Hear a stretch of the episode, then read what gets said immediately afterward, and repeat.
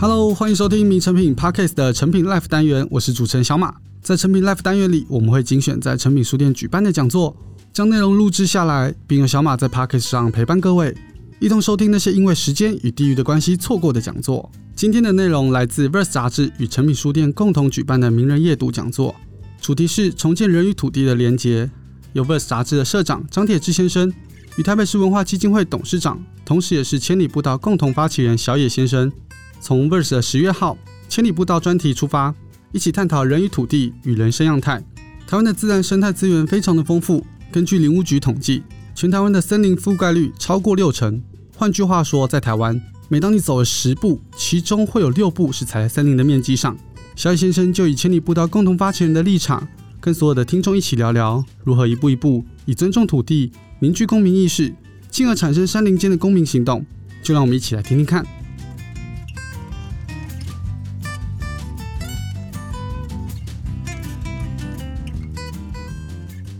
嗨，各位朋友，晚安，欢迎来到今天的成品夜读。那很开心，我们 Verse 杂志可以跟成品书店合作，在十月举办两场的成品的夜读活动。那特别是很开心哦，今天第一场，这是我跟小雨老师，大家都是第一次。在晚上十点开始进行的讲座，那 Verse 等一下再好好介绍好了。我想先请大家欢迎今天非常难得、很开心邀请到这个非常知名的重量级的这个作家、文化人，我们都很钦佩的前辈小野老师。好，那在开始前，我先介绍一下好了，因为这个我是 Verse 的创办人社长张铁志。那因为今天是。这个 Verse 是新杂志嘛？我不知道多少朋友，我相信大部分朋友可是可能是为小野老师来的，对 Verse 不太熟悉啊，所以容我稍微介绍。因为今天这个题目也是因为我们 Verse 第二期做了一个相关的题目。那 Verse 是一个今年八月一号创办的全新的一个文化媒体。那我们的理念是希望去讨论台湾重要的文化议题、文化现象。那我这里讲文化，很多人说，哎，什么是文化？那我觉得什么都是文化。我们的日常生活，我们所相信的价值理念，你相信土地正义，你相信婚姻平权，这就是文化。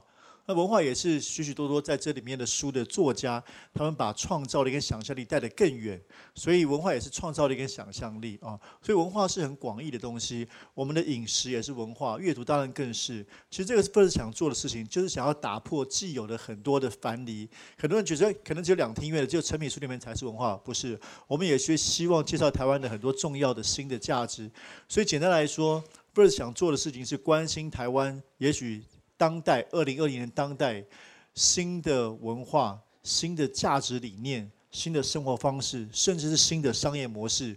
我们跟其他媒体不太一样的是，不是只是一个一般的文青杂志，而是譬如说，我们里面有一些关于文化跟产业的深度报道。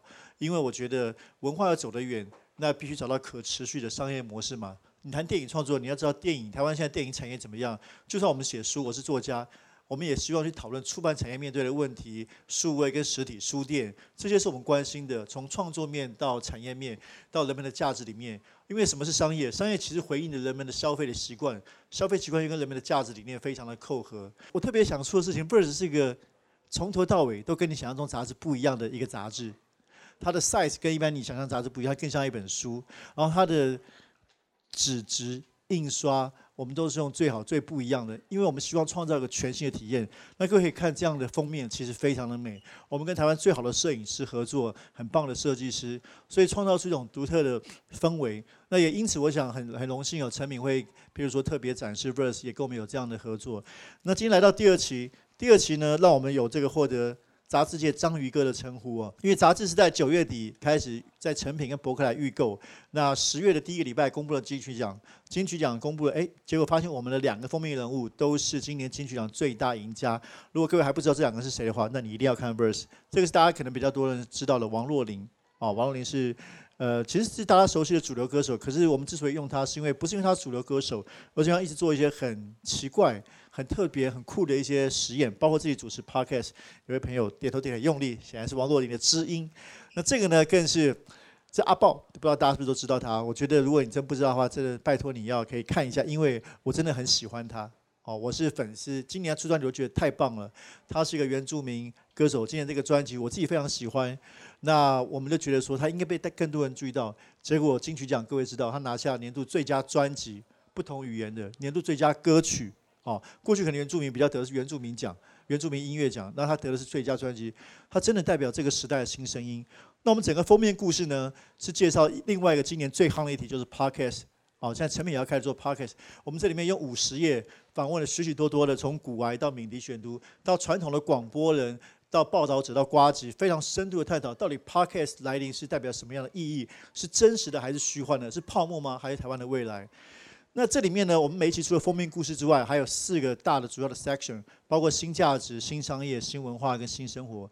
那之所以今天有这个题目呢，是因为我们在新价值这里面呢，我们做了一个题目，是我自己觉得很重要的题目，就是台湾在这几年大家喜欢爬山、喜欢露营，可是有个新的浪潮是手作步道。那特别是呢，台湾有非常重要的机构千里步道协会，在很积极的推进手作步道这个运动。那甚至他们在发起这个手作步道荣誉师，就是越来越多人，他们用手用传统的工法去重新去铺这个步道，不是用以往就是机械水泥式的。那这个呢是希望去重建一种人与土地的连接。那更重要的是，我觉得我们在里面下了一个很棒的标题，因为这是那个他们的执行长徐明谦说，就是说这是一个山林之间的公民行动。因为这个做手作步道是大家一起做，大家一起来重新用你的手用劳动去改变。这块土地，而且呢，这是一种集体行动。我觉得这个是台湾民主化，把民主化推到山林里面，重新要改变自己的环境，而且是推一种一种新的价值。那所以我们做这个报道，我觉得报道非常好看，照片也很好看。那今天因为成品邀请我们做这个夜谈，我们就想到想要来谈这个题目。那小野老师呢，当然是我们自己都非常敬重的这个前辈。那尤其呢，他是千里步道协会的。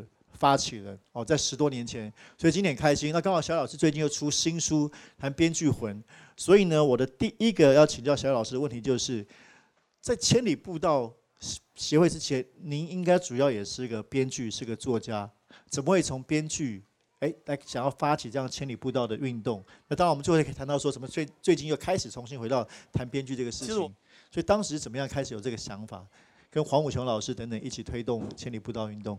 我是一个很。很斜干的一个人，我什么都做过啊！你应该知道我什么都做过。我最最早的本行就是生物系，啊，到美国念分子生物，后来去电影公司从从事编辑工作，跟吴念真一起做了八年，然后在家里写亲子书跟青少年书，中间又做了很多歌谣，凤飞飞的歌谣，拍纪录片，当电视主持人。到两千年突然出来工作，到台视上班当节目部经理，然后两千零六年做华视总经理，然后后来。现在办了一所学校，所以我我的头衔真的一直在跳，我也不能怪别人，最后就不认识我了，是我自己一直换换那个。但是我想要讲一个，就是二零零六年那一年的事情，好不好？好。其实我们台湾的历史跟社会的演变，像我这个年龄的人很感触。每隔一段时间，台湾就开始进入一个动荡不安，然后就就有人要移民，赶快逃走。从我小时候就这个印象，从我小时候就觉得。做台湾人好危险，随时要战争要干嘛？可是都很幸运的，叫每次快要觉得这个要 这个世界要结束了，我们又往前走。我就记得在那个时候，黄武雄教授就约我说：“我们来谈一谈国家大事。”我说：“不要再谈了，活了那么久，每次都谈谈不出什么结果。”他说：“不行，我们要做点事情，就是千里步道。”他说：“小野，你比较愿意站出来，我看你以前教育改革你也站出来。”他不知道我什么都会站出来的，因为我是一个非常愤青这样。他说：“那你你就站出来跟我一起发起这个千里步道。千里步道就是提出一个全台湾的土地的伦理，就是台湾的土地已经被那个海边是被消波块，海边是被消波块已经盖光了。那个山林里面只要有一户人家，他就马上加一个加一个那个灯啊，就是那个每一个选每次选举完，大家都开始撒钱，让整个台湾各地不需要台灯的，不需要路灯的，不需要什么都一直开开发。”然后建设一直建设，在很多地方都不需要做的，所以已经破坏到差不多了。所以二零零六年那一年，黄武雄就约了我说，我们来发起一个那个千里步道运动。他大概就讲了一些原理，就说尽量山上的灯尽量减少，然后我们去寻找台湾还有什么步道，把它连起来，连了一千里，这样听起来非常伟大。你也知道连不起来，因为到了哪里就会断掉，到哪里就断掉，会有遇到河、遇到海、遇到糖厂这样，所以。他发起来那一刻连组织都没有，就是先做一个宣誓。讲到这里的时候，我突然想到，台湾许多事情都是民间开始。我自己从以前到现在参与很多活动，都是很多人要发起一个运动，到立法院的一个小办公室开会，记者一个都没有，类似这样，可怜兮兮的拿着麦克风讲讲，没有人听。可是那个事情后来就发生了。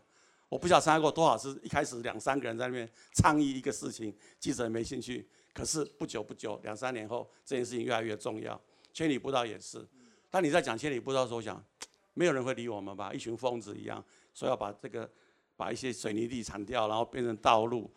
他的观念就是那个我们要做一条路，是当下雨的时候，那个雨可以一直下下去，直接到地下地下层的。那那个步道就不能是水泥，它可以是。泥土、石头、木头，然后把排水系统做好。就是如果有一天我们的道路可以做成这样子的话，就算下雨的话，它很快就被土地吸收，然后就到了下水层。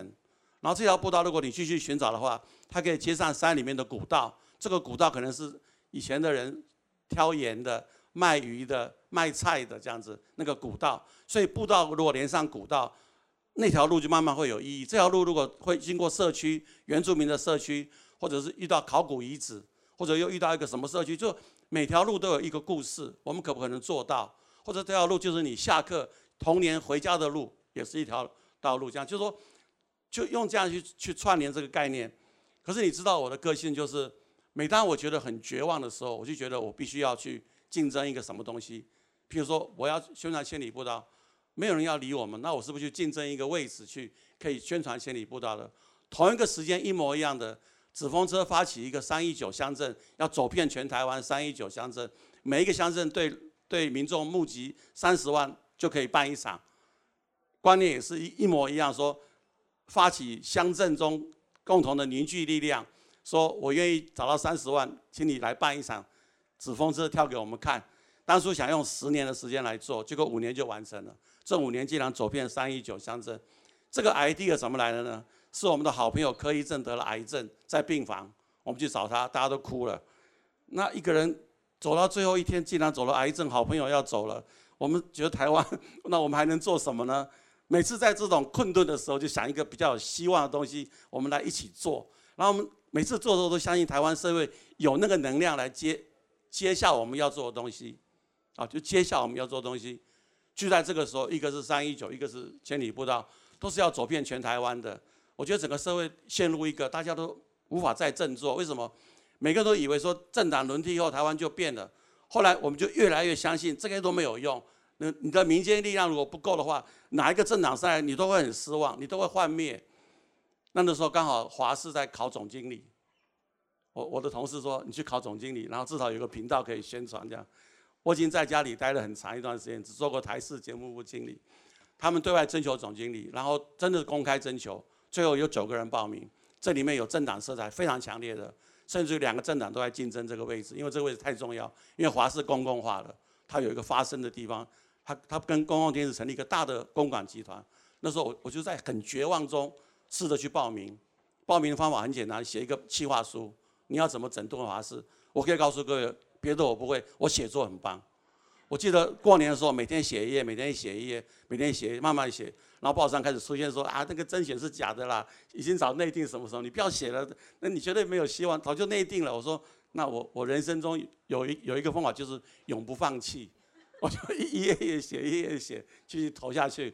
最后接到通知说，真要三个人决赛，最后三个人决赛，跟我竞争另外两个人都非常强的，后来也都做到总经理了，在我之后陆续做到总经理。我我记得我去现场讲都讲得很高兴。然后讲完之后，全场站起来鼓掌。我觉得我还有第二个能力，就是表达能力不错。我人生中就靠这个，一个是表达能力很好，写作能力很好。我还有一个能力很好，就是领导能力。所以我后来讲讲完之后出来了，接到电话说：“小野先生，你选上了，但你对外不要讲，准备报道。”我晚上我晚上就吓到说，我连财务报表都看不懂，我怎么当总经理？我吓到跟我老婆讲说：“我去跟他讲，我不行。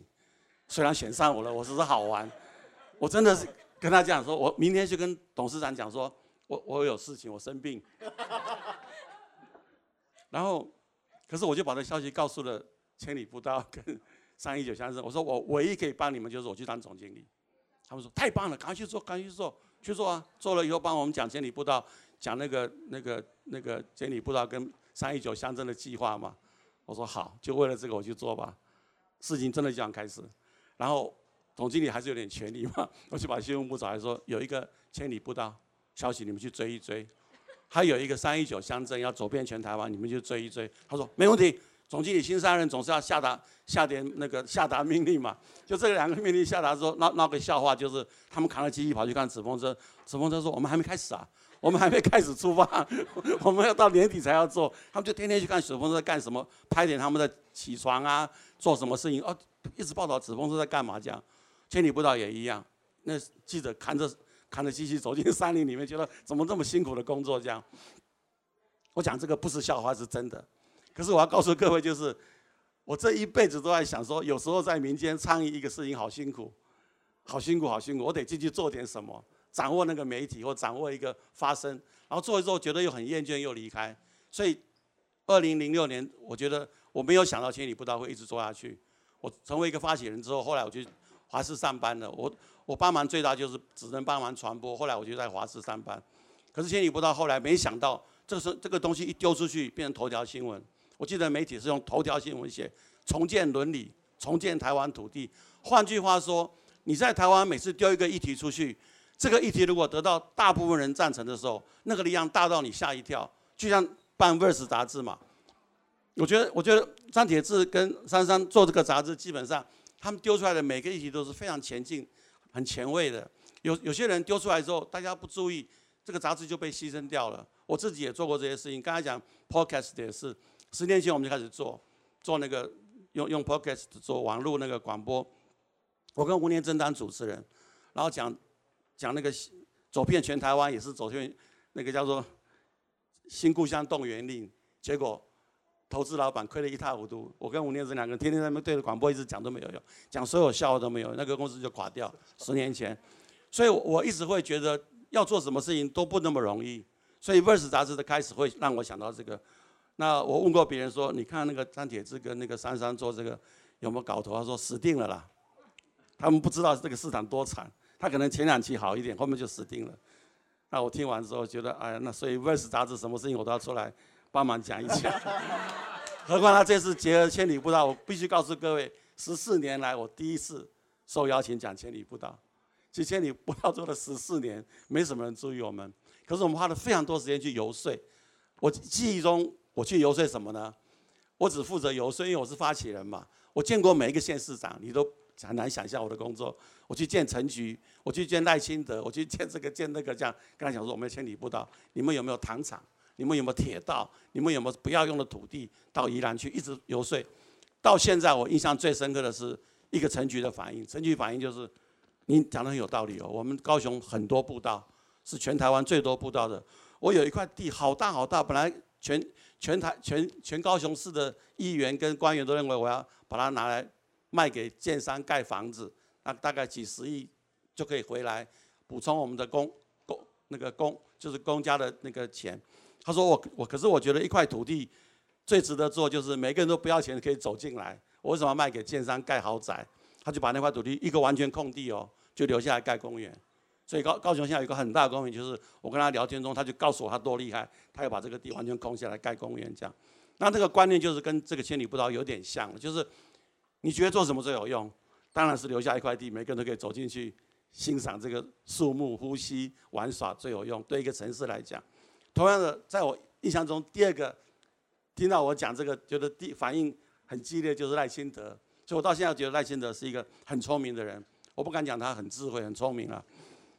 他跟我这两个人在一个庙前面开始讲千里步道，我就跟他提千里步道的想法，说：呃，台江内海是台湾历史的开始。郑成功荷兰人，台江内海有一条路，一直沿着那个呃江南大圳一直走，走到乌山头水库啊，然后再下来四十六公里。刚好沿着江南大圳，我说这个如果可以做四十六公里的路，是一个不错的概念。他是一个很有概念的人，他说：“哦，我搞个纽约那个中央公园。”就他真的做了，我就陪着他做了一段路。我可以讲给你听，他多么想要做这条路。他就把江南大郡有一段一公尺宽的那个水泥地啊，整个铲掉。这个如果不是县市长站出来讲，没有一个人会听他的。只好大家一起做，就把那个江南大郡旁边一公尺宽的马路。铲掉一整排，很长很长。后来才知道那段路是军备道路，比较车子比较不会经过的，就军备战争用的军备道路，所以那个路交通比较不那么拥挤。我们整整砍掉了大概几公里的那个长度，重新再把水把那个泥土种下去，种下了那个呃，紫苦楝苦楝树，苦楝树各位知不知道？台语是 calling，就是很可怜的意思。那练就是那个那个一个木一个那个练习的练的右边，苦练树。苦练树是日本人来台湾之后非常怀念他们的樱花，觉得樱花很漂亮。可是台湾的气候不一样，他们就选择一个跟樱花很像的，只是开紫色的花叫苦楝树。那苦楝树种的树苗这么这么矮，我就永远记得，我们就一一株一株种这样。然后最近我又回去看，已经大概两三层楼高这么高。那后来这条路竟然一直延伸到乌山头水库之后，再转一个弯往这个中央，往那个阿里山走，阿里山邹族步道，就是竟然变成这样一条路。然后后来在大概几年前，我们就开始去跟中央政府倡议说，这一条道路政府可不可以出钱来把它绿化成为国家的绿道？所以现在已经说服了我们政府有七条绿道，他愿意花钱分给不同单位。这七条绿道。有些是由农委会来做，有些直接拨给直接拨给新北市，有些直接拨给交通部，就一人认养一条，一共七条。那天交通部是认养那个淡蓝古道，所以那个交通部长林佳龙知道这个事情很重要，他就率领他的员工去走淡兰古道，走了两天一夜。换句话说，现在很多官员他知道这个东西不能够去作秀一样，讲讲话唱个歌就走掉，他必须真的走。他必须带着员工去走两天一夜，他才知道什么叫淡兰古道，什么叫做这个，我刚才讲那条叫做山海郡绿道，这样。所以走了十四年来，我终于觉得啊不错。就是我的经验中，当你倡议一个事情，没有人理你的时候，你就一直讲，一直讲，一直做。诶，台湾社会就有这个能量去承接你这个东西。这点是我到现在为止觉得台湾社会最可爱的地方。就像你说募资平台一样，你丢个计划。有些人一看这个这个计划我没兴趣，我就不理你。可是当有人觉得这个好有意义的时候，他就跳起来做。我从以前年轻到现在，每件事情都是这样做成功的。就觉得讲的时候都觉得很绝望。你在那边讲好像是，这我曾我曾经开个玩笑，我讲的话比较粗鲁一点啊。我在有一次我做个一九九零年做个寻找台湾生命力，在华视播了四集，三十年前，只有我在那边一直讲台湾生命力，旁边在播综艺节目，就有一个朋友说。大家都在打馆，你一个人在说那个神爱世人，人人都在打馆在玩，你在那边讲神爱世人，你会变成小丑。大家不但不会觉得你伟大，觉得你好好笑。这个时代已经走到这样子了，你还在那边哇，对啊，我要叫做我要做什么，我要做什么？可是后来那是三十年前的事情，后来每次都成功，就是这件事情，因为社会的力量把它支撑下来。所以我今天我这样讲，为什么你会觉得一个十四年的千里步道，我第一次出来讲？你就知道《Verse》杂志是一个，他真的有看到一件事情是很很前很前进的，就是这个可能会影响未来台湾五十年后，以后我们的小孩、我们的子孙，我的孙子好了，我儿子也许四十岁，到了我孙子那一代的时候，也许台湾就有好几条步道是国际级的步道，国际人士来观光会选择这个步道，所以我明年要开一个步道大会，是亚洲的亚洲的步道大会，全亚洲的。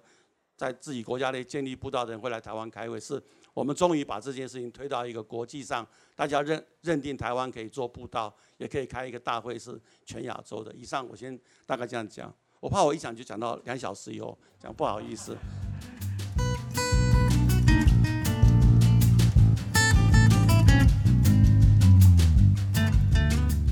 前一段里面提到，土地最好的利用价值就是可以让大家免费自由地走进来。但如果我们只是盖盖步道让人家走路，不免有点可惜。在下一段的节目当中，就有观众这么提问：千里步道的后续还有其他的路线更新计划吗？也想要了解台湾有很多的水道与步道是从清朝日治时代一直到现在的，未来会想要把所有的古道串联起来吗？这些疑问，就让我们一起听听看小雨老师怎么说。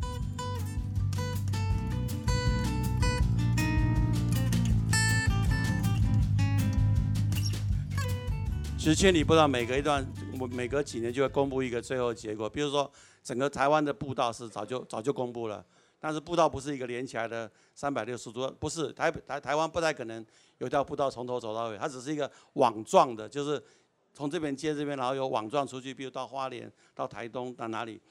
但是这个步道出去之后的目的是要跟社区连接，而不是只是走路啊。而且还有一个最重要就是手作步道的意思，就是说这条步道大家一起来做。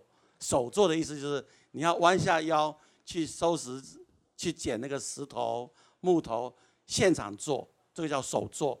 我讲一条比较大家容易到，就是福福州山有一条手作步道，就是我我自己带了一群人开始做，而且带了很多小朋友，就是父母亲放假日跟学校请假，小朋友跟着我们做，所以借着手作步道去把这个东西变成一个教育孩子的观念，说这是我们的土地，我们自己弯下腰来自己做一条路。可是自己做一条路的过程不是想象中那么简单，比如说。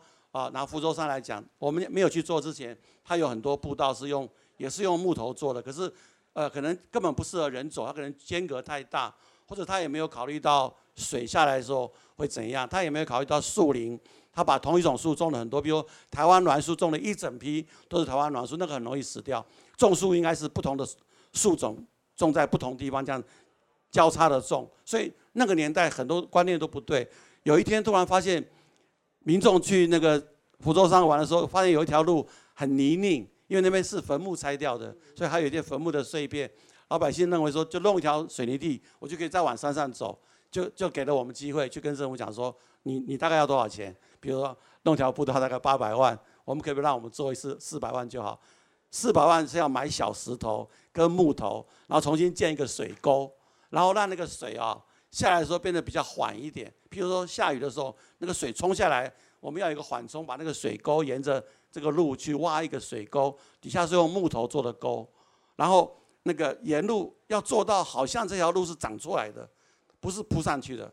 换句话说，你做好以后，不到一两个月，下下着雨，那个路上说不定就长出一些草来了，可是还还是石头，然后木，然后大概花了三天时间做好一条，就把那个原来是水泥道。那我现在跟各位讲，我最我我的很感动的事情就是，我只是一个宣导者，他们叫我写一个，在挖之前要先念一段那个誓言，那那个我最会了啊，亲爱的山神，我们现在要开始不伤害你，怎么说？那个我最会。我记得我们就带了一群小朋友在那边一直念，念完之后就开始挖了，我也参加去挖。我最感动就是挖到每天不知道挖三天两三天吗？我最感动就是挖到晚上，他不说黄昏的时候大家解散，对不对？啊，大家回去明天早上再来报道。我就看到一一对父母亲带着他的小朋友，小学大概三年级还是四年级，把那个工具一直帮他洗干净。我说：“哎，你们怎么在做这个？这个工作应该大家做嘛？”那很多人认为说：“啊，不用做，明天还要挖嘛。”哎，他就带着小朋友做这个，我才知道这些父母亲是荒野协会的会员，他们很有这个观念。他认为他要教他小朋友就要这样做。呃，那个那个。那个那个自来水跟那个厕所离那个道路还有点距离，他们就真的全部洗完一遍就走了。那我就才发现台湾今天为什么变这样子，就是这些父母嘛，他们很有观念，带着小朋友来做，做完就三天。当全部结束的时候，小朋友说我还想来，因为我想请假不要上课这样。那妈妈说不行了，已经做好了。所以所以其实所谓的手作步道就是我们千里步道的其中一样。最最近这个东西越来越多，就是我们会发现山上某一段。路不平或者又被破坏了，我们就会对外征求志工，谁愿意来做这条道道路？大概三天，但是要先训练什么叫手作步道，怎么样挖石头，怎么样怎么样去勘察那个地。就说你每次要做那条步道的时候，先去勘察附近的动植物，你不要破坏它，甚至于希望做完这个之后，原来是水泥地的那个动植物不能够因为这个水泥地而断绝了它的往来。或者防止我们做的步道是恢复它原来山林的样子，也许原来被阻绝的那个虫啊、昆虫爬不过来了，因为你这样做就爬过来了。原来不能种的植物它长出来了，所以手作步道做出来最高境界就是，你以为那个路本来就这样踩出来的，你以为是自己踩出来，因为你是用手去把它一点点做。那那这个目的不是说那个路比较好走，是一种教育，而且那些路做的越多哈，下雨的时候越不会。那个崩崩掉，我们时常看到那个山洪爆发也好，都是因为树被砍了，那个根本无无法含水。简单讲，人人活在土地上，它就是水在在地底下把你撑的那个压力。今天地会这么高，是底下有个水层，所以日日据时代开始有地下的水库。我我有天去参观，在南部，日本人在地下挖了一个水库，让水存在地下，可以很大片。所以水是有种张力的，所以你你抽地下水，它就往下陷。所以最好的都市就是雨下一下，也，不见了这样。那一一方面，我们先是靠排水系统啊，把它排掉，把它排掉。最好就是它一下下来，水就被吸掉。所以你看台北之下一直在换换那个换那个地地砖，你注意看，一直在换，他会先准备想吸水地砖，他会故意写，因为那个比较贵嘛，他会写在上面说这是吸水的海绵城市。所谓海绵城市，就是当雨忽然狂下的时候，在很短时间内全部被消化掉。其实手作步道的观念跟这个还有点像。一个城市最容易淹水，因为它水水无无处可去，你必须挖一个很大的一个沟沟沟渠让它流走或什么。那最好的方式就是你的水泥少一点，可以吸水的东西越多越好。那我我我曾经跟着一群人去做那个手作步道，我当时非常感动，就是我就跟你讲说，我是个追随者嘛，我是一个发现很多人比你早做很多啊，所以我只是用了我的名去帮忙发起，帮忙写这种宣言。或者去见县市长，我只能做这种工作，真正趴下来做都不是我，所以我还是蛮惭愧的。那那这个事情做最多就是一个叫做周胜兴，一个叫做徐明谦，他们是一个理事长，一个副呃一个执行长，一个副执行长。那徐明谦就是从国外带来的观念，说全世界很多这种步道，而且是朝圣步道啊，或者是阿帕拉契山可以走啊几天几夜，或者那种朝圣的步道。那我们就会有这种梦想，就是台湾现在已经有七条步道，我刚才讲了嘛，有一条是在新竹，叫做樟之细路。樟之细路就是樟树的樟，樟之细路就是原住民的话，樟之细路。它那条线整个跟着樟之细路走的时候，几乎是新竹的另外一个客家作家的一些古迹。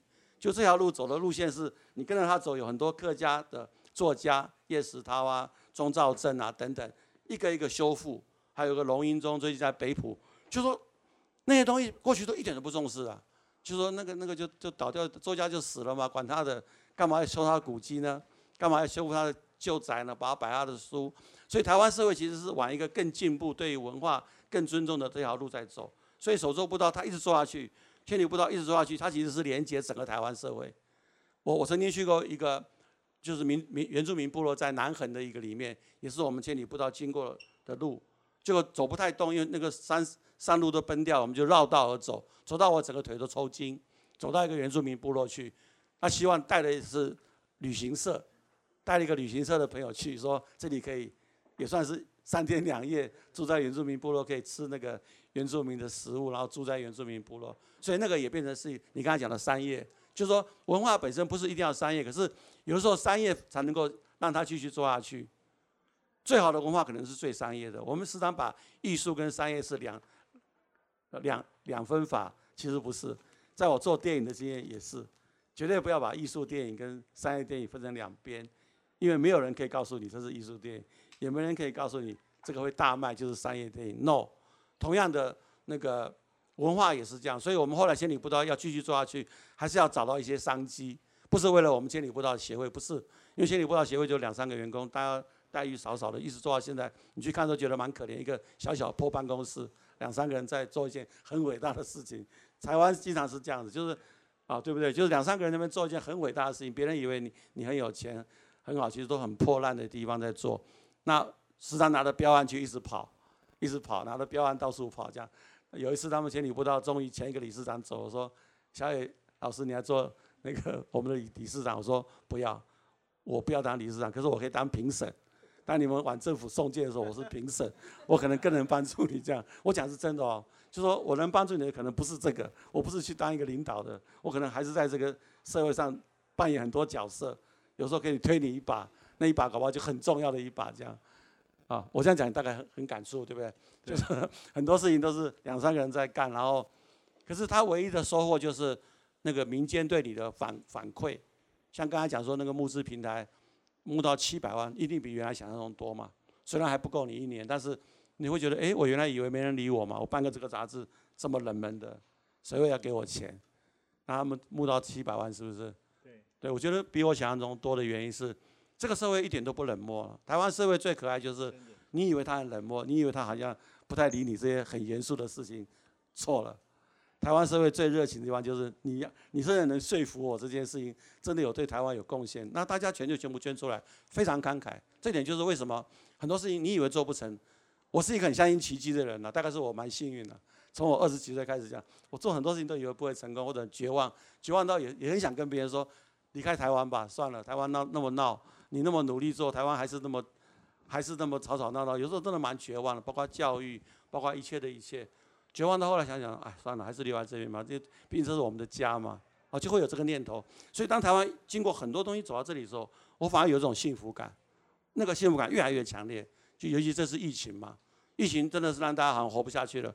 可六月开始，我们我们那个单位，因为我是在台北市文化基金会，我们台北电影节推出是第一个全全世界第一个电影节，大家戴着口罩开始看电影，这样哎卖得很好，卖得比去年还好。六月份从那时开始，我们每件事情好像都第一个在做，就很多活动都第一场啊，第一场音乐会，第一场什么，我们有个北部流行音乐中心刚开幕，第一场演唱会是疫情过后的第一场。所以刚刚他讲到这个 verse，他落的那个点真的是刚好重新开始的一个点。我我自己感觉到很奇怪，就是台湾时常会这样子，在一个觉得走不下去的时候，很绝望的时候，突然又出来一个，又又又出来那个希望。那谁给你造来？谁给你带来希望呢？当然这个社会嘛，这个社会不会有英雄的啦。这个社会觉得那个那个潮流是把你推着一直往前走，你是偶尔被推到上去，你以为你是英雄？不是。是整个社会把你推上去，你很快就下来了。然后那个往前进的力量是一直走的，这点是让我活到这个年龄心里蛮欣慰的，就是这样。好，最后那个时间关系有，用我们文章里面一段话来来帮焦老师这段做结尾。就是我刚刚提到，今天这个座谈是因为我们里面有一篇文章在谈手作步道。那我们的记者说，一个文化底蕴不够的国家，或许能够轻松驾驭一夜起楼的工程。但却无法集众之力完成一条手作步道，因为手作步道不只是生态工法，更是公民的集体行动，也是人与土地的重新连接。我想今天这个座谈，我自己非常非常喜欢哦。小老师诠释手作步道意义，其实这也是整个台湾社会的意义哦，就是说集众人之力，大家来推动跟改变。那我觉得真的是像刚刚提到，我们 Verse 可以现在好像在某一种浪头上，其实并不是我们做的。多好，可能刚好，我觉得我自己也常讲，其实台湾社会的还是很多人对文化内容渴望，只是好像大多数做的人会觉得说，哦，其实并不是这样，人们大家不关心文化生活，我们提供大家吃喝玩乐资讯啊，然后每天电视新闻都给你最无聊的，然后这个早餐店打架这种东西就好。可是我相信很多人是渴望更知道更深一点关于这个土地上的。各种的故事，像刚刚提到北流，我们这期也刚好做了北流的新董事长黄玉玲老师的一个非常深度的专访。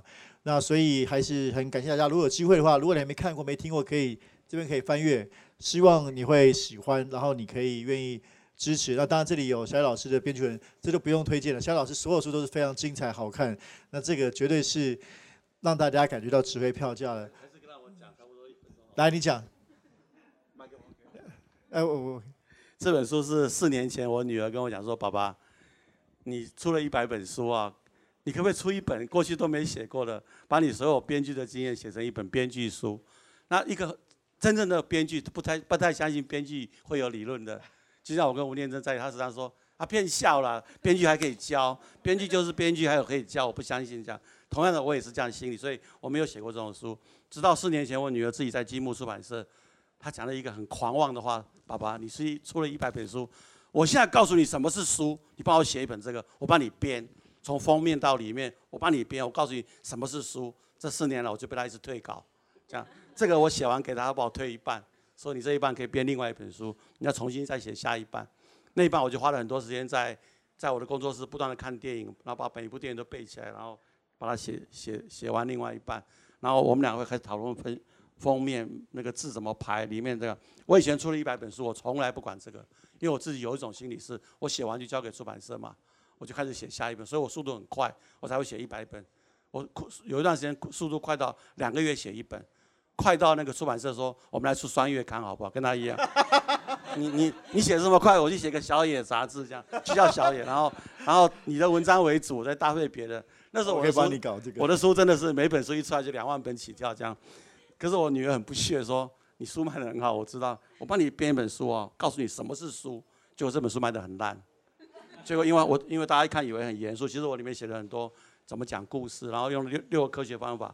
有一天我女儿看到我这个书卖得不挺好，就说：“爸爸，你会不会很失望啊？